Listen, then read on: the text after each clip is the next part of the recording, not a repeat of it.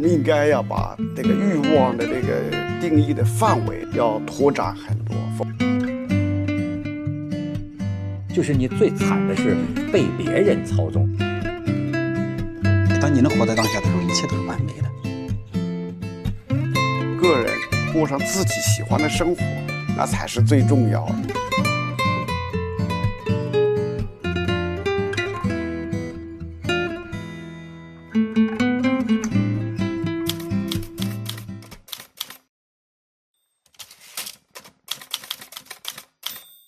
我现在看了一些个调查，就是有些个年轻人，你知道吗？他说你这，他说一句话也是金句，他说活着我就已经竭尽全力了。嗯，你知道吗？就是对我来说，我这哪怕是在上学，交学费，你说包括说现在大学里说有一个哎去德国交流的项目。你去不去？你去不去？别的同学报名，是我就不敢说话，嗯，因为对我来说，所有的都有一个生活费，是，再也简单的又选个什么课呀，或者是到外面补习个什么，但是他有一种就是说，我不想给家里增添负担，你知道，就是呃，有一个艺术院校的一个学生，哎，有一个财神，太佩服他了的同学们，就说这哥们儿上大学的第一年，就给他父母买了小汽车。第二年给自己买了小汽车，第三年自己搬出去，搬到高层呃这个高租金的那个公寓去住。后来同学们说怎么发财？哎，我都不知道。咱们现在以为都是大学毕业之后再去创业再去努力。他说我的父母亲太苦了，他们辛辛苦苦供我上学。他说我从上大学的第一天起，我就想我挣钱的速度一定要赶上超过我父母老去的速度。那当然，所以他就是完全的自己在外边办那个艺校培训班啊，拉自己学校老师去讲课呀，一切他就他整个他不是在上学，那他是进了大学就要挣钱，进了大学就开始经商，嗯，所以学习是副业，经商是主业。可是文涛，我更关心的是说，当他当初自己受过这些苦的时候。我没有钱啊！同学去德国交换生一年能去，我不能去啊！哎，我在香港碰很多学生是这样的，哎，学校鼓励他们去去交换美国。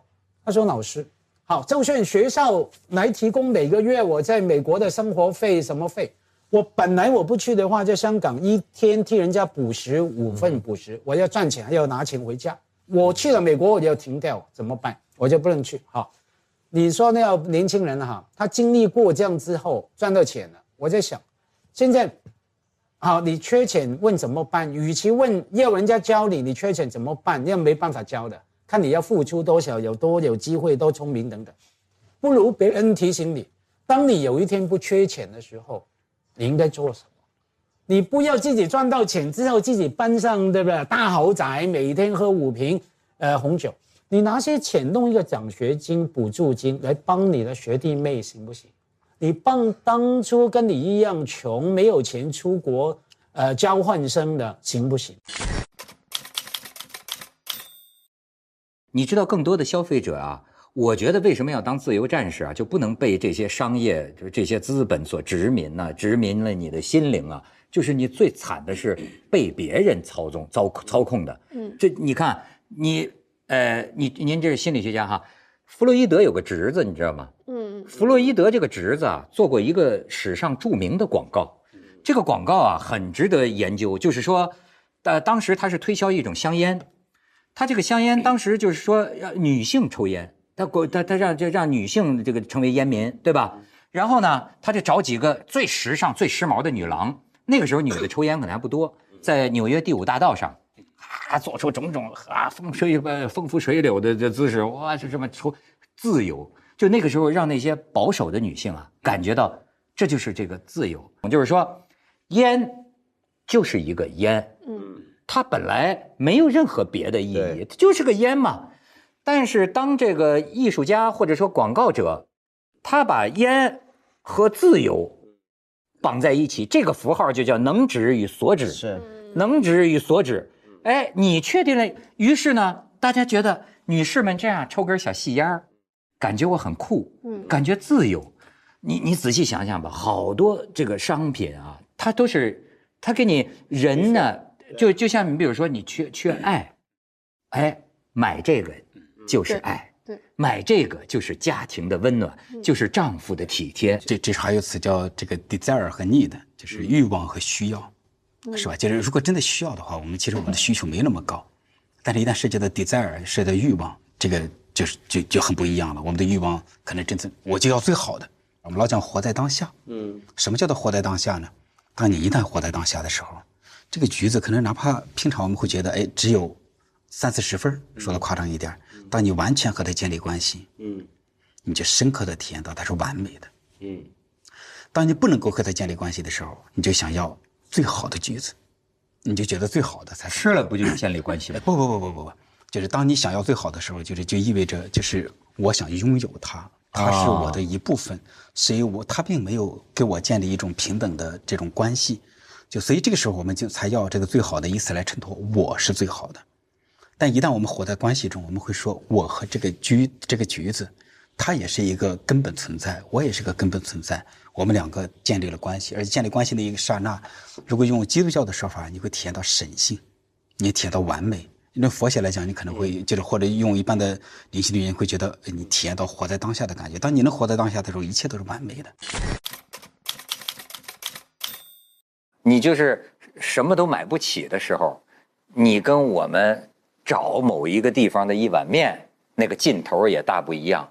我认为，当你找最好吃的那碗面的时候，你就是你当时的品质。你，我就认为那个时候，哪怕你再穷，你有这个心，我们就随便了。他呢，会找找找找找，哪怕五块钱一碗，我要找到最好吃的那一碗。哎，这一方面，这就是一个品质。而且呢，这种品质呢，到后来的这个变化呀，比如说你喝五百块钱的红酒的时候，你就失去了喝一百块钱红酒时候的乐趣。这就像是他们相声演员，你也就牺牲了听很多笑话的笑点，嗯，对你来说都琢磨过了，你你你不像，不像我们笑点低，你知道吗？就是。你知道这？你说这太有意思了。我我们吃点滴 就会就会特别快。我现在就明白了。你知道我最近开始网购了吧？我真是后知后觉。这么这个这个乐趣，老听年轻人说了很久，我最近才迷上了，有点影响工作。我觉得我每天，你知道你找什么呀？我找什么？我告诉你，我找汝窑，啊，陶瓷。嗯，我买的嘞，有二十多块钱的。有九十多块钱的，有九百多块钱的。我因为我不知道我不懂，所以呢，我只买二十多块钱的。然后呢，哎呦那个快乐，你知道吗？就是他那个图片，他那个什么，有时候你还甚至能直接联系那个买家。嗯，你可以问，因为呢，就是我现在对这个陶瓷呢，宋瓷啊，一知半解。那么他们都是仿嘛，嗯，仿。哎，我就在这二十多块钱里边挑啊挑啊挑啊，呃，我就家里又有这个图册，我就对。对颜色造型对，哎，这家这个比这个好一点，那可能那那个碗也是他的靠谱。你这，也我很珍惜这个乐趣。我的朋友，你像马爷，那很多那是陶瓷专家。嗯，我想我在几年之后，终有一日，我的这个品味会渐渐的上升，我会看这些二十多块钱的东西，就跟废瓷片一样。但是呢。那个快乐找不回来了。这个今天二十多块钱的这个快乐，哎呀，真是我就是这个灰蓝色的，嗯，因为我现在还不是那么懂，你明白吗？我不是那么懂，摆在这儿台灯一照，好看。你就就这就是他就是这个道理。你要好吃，你要不怕麻烦，才可能找到吃的。有人问我说怎么提升自己的这个嗯美食的鉴赏水平？我说问我要吃什么？我说。最好的方法是吃亏，你吃了很多，就是踩了很多坑，撞了很多雷，之后你慢慢的，一个餐厅我大概看一眼，我就能够知道它好与坏。还有一个，对我们一般的人来说，怎么才能找到好吃的地方？一个是自己要会点手艺。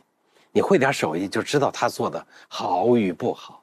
好多人自己一丁点都不知道。这其实只能依依靠网络了。对对对对对对，呃，在呃还呃对，那都是以好多还是用钱买来的。这个这个这个，嗯嗯，刷的评价，你比方说这个你就很难。还有一个呢，就是要交会做饭的朋友。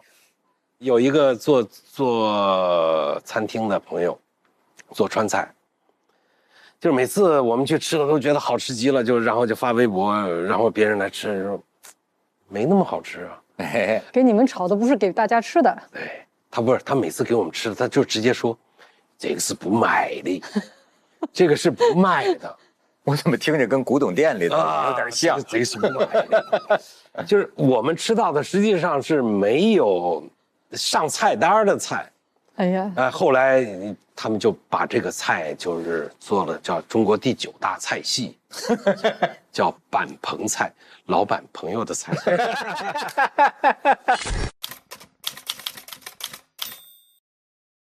我亲身经历的香港这么一件事，我买了个那个韩国的那么一个大电视，好买回来呢没一个月，哎哎黑了，就是永远也打不开。好，呃，就是说让人来修。呃，修这香港都挺有程序，一修说你这个修不好，那我们给你换换一部，好换。那什么时候换呢？下个礼拜一，给你打电话。哎，结果呢，没打电话，没打电话，我打电话过去吧。我打电话过去就说，哎，呃，我们是要换，我们要给你，那换就得换一模一样的。但是呢，现在呢没有货，香港没有货，我们要等那个轮船呢，从韩国再再运来。我说那多长时间呢？然后大概一两个星期吧，一两星期之后给你电话。好，一两星期之后没有给我电话，我又打电话。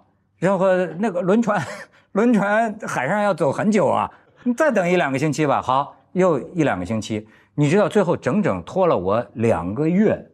香港的他这个机构啊，这个韩韩国电视的这机构拖了我俩月。然后呢，到最后我再打电话，说法就变了，说哎呀，这款他们不生产了。嗯。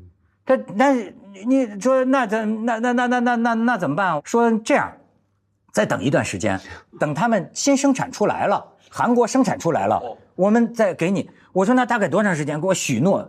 你知道最后我就彻底的翻儿了，彻底的翻了。最后我享受到了人呐崩溃的快感。哎，小弟，我的广州话，你知道当时我觉得那个 人呐，就就跟表演真听真看真感觉以后啊，你那个雄辩滔滔，我相信。我把这个香港的这个客服说的都落泪，说的都崩溃，哎，我就真只体会到，因为不是主要是那。下次维权找你去。主要是今那几天有个生意也没谈成就，我心情不 不好，你知道吧？我就发现，哎，人当人的情绪是真实的时候，你知道他那个力量啊！我就说啊，你知不知一个家庭 两个月冇电视台，系没个感觉啊？如果你知道不？咱给大家翻译一下，你知不知道一个家庭两个月没有电视台？没有电视看，是什么感觉啊？我话先生，如果系你一个星期打电话，话我要叫我等两个星期，一个星期打话打电话叫我等两个星期，哇！依家已经两个月啦，我有睇电视嘅权利啊，我有看电视嘅权利。我说尤其咧咁大部电视，日日喺我客厅，日日喺我面前，你系咩感觉啊？我就说，尤其是这么大个电视，天天在我面前，我天天都打不开。对吧？你知唔知你同佢你俾我家庭生活造成几大影响啊？哇！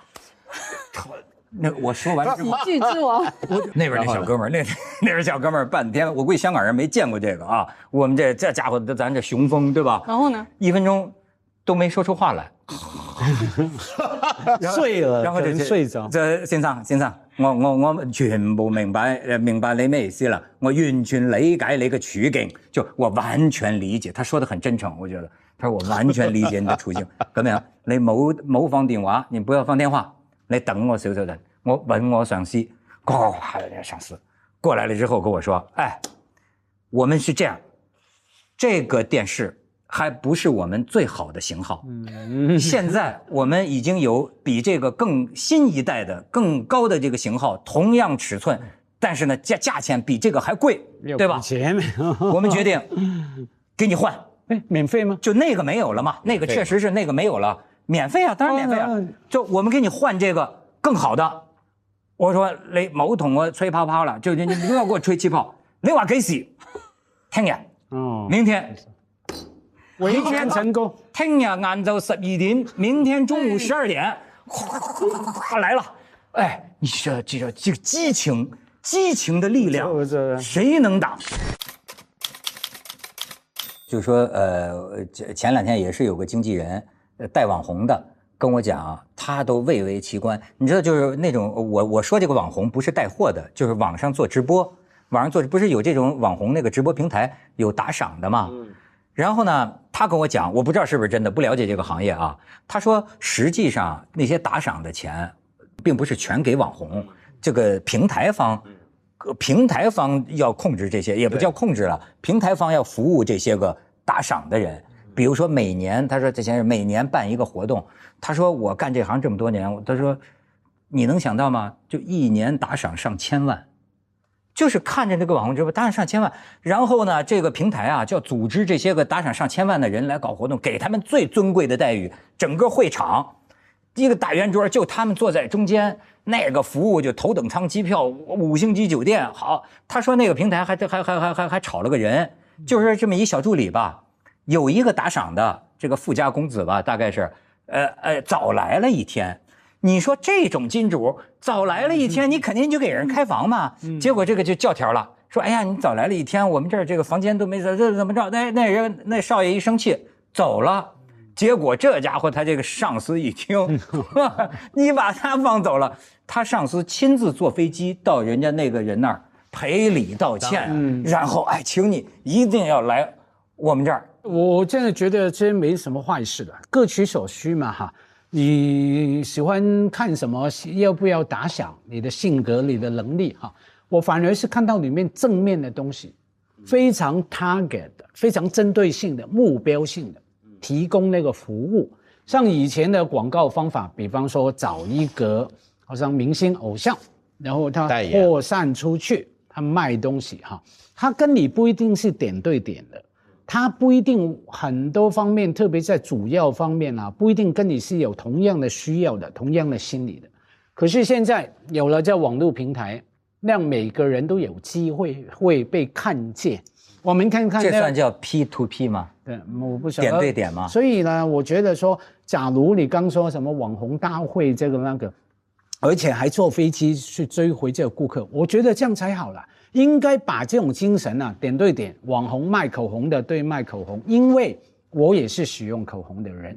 像香港有一个不是卖车啊，卖呃汽油的广告哈，我就蛮心想拉一句 slogan 的，他讲了一堆啊，对于车的什么加什么油什么好哈，然后呢最后一句说为什么我知道呢？因为我也开车。OK，对我开车的人嘛，你也开车，所以我懂哈。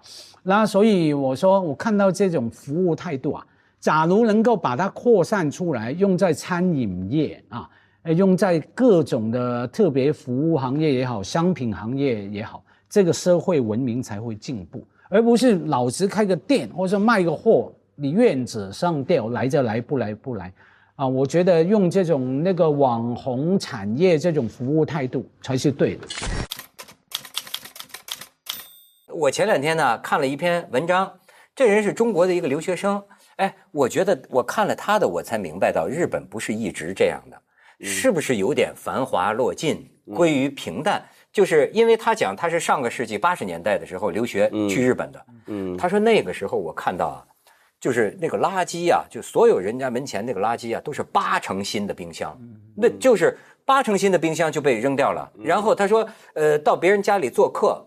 那个东西多到啊，他说你坐在榻榻米上都要担心怕碰到了他家里的什么录音机、摄像机、电视机什么机，全是那么多的东西。然后他说，但是呢，我亲眼看到了这么多年，他是觉得日本现在这样也挺好。他说，你看我现在再去日本呢，我突然发现街上变得非常减速了，也没有说什么到处丢弃的这种半成新的电视机啊、冰箱啊，甚至垃圾桶。都变少了，就像说的，哎，这儿倡导的是无印良品，就说最简单的，没有颜色的，没有花样的这个，它形成了一种美学，哎，就整个社会觉得啊，不要买多余的东西，嗯，哎，他就觉得这样，呃，其实他倒觉得挺好。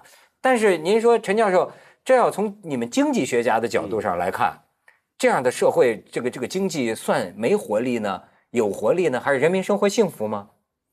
我觉得还是这样的社会有活力，也是只要他们自己幸福就可以。其实，呃，尤其是我知道，在中国的经济学家普遍的追求的是啊 GDP 快速的增长，总要在增长，要百分之十、百分之八，至少要百分之七。嗯，其实我是觉得，呃，当然，因为中国原来是那么久那么多世纪啊，温饱都没解决。物质总是短缺的，所以我们总是想要做更多啊，要有更多的东西，更多的钱，家里面什么东西都装得满满的哈。呃，其实这个到最后啊，到当当收入和物质供给啊达到一定的水平的时候，呃，还是每个人个人过上自己喜欢的生活，那才是最重要的。所以我就觉得按照。啊，中国的习惯来看的话，好像你没有增长。像日本这样的社会，不只是低欲望，而是低增长，非常的消沉，没有出息了啊。然后欧洲也是这样子啊，你看看欧洲的西欧的西欧的 GDP 增长速度，一个两个百分点，那算什么？所以很多的国内的这个经济学家就总说啊，你们啊，英国，你们法国人、德国人啊，怎么那么？没有追求，没有欲望嘛？回了。其实我是觉得他们生活的很好，啊，已经这么好了以后，那那那非得要工作的那么勤奋，呃，总是每天啊像那个火炉啊。但是过去咱们讲百业萧条是不是个不幸的事儿？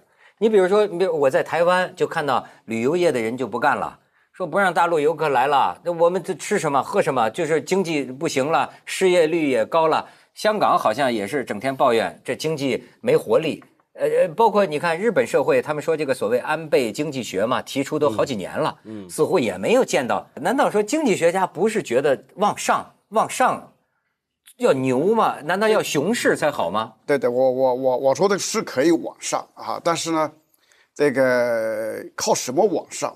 这个内容啊要发，结构啊要发生变化的。实际上，中国人原来因为。那个物质短缺啊是一个常态，所以总是要那个百业要兴旺了，因为你要不兴旺那物质本来就少，啊，那那那个不兴旺那不是更加没有了吗？人怎么活是吧？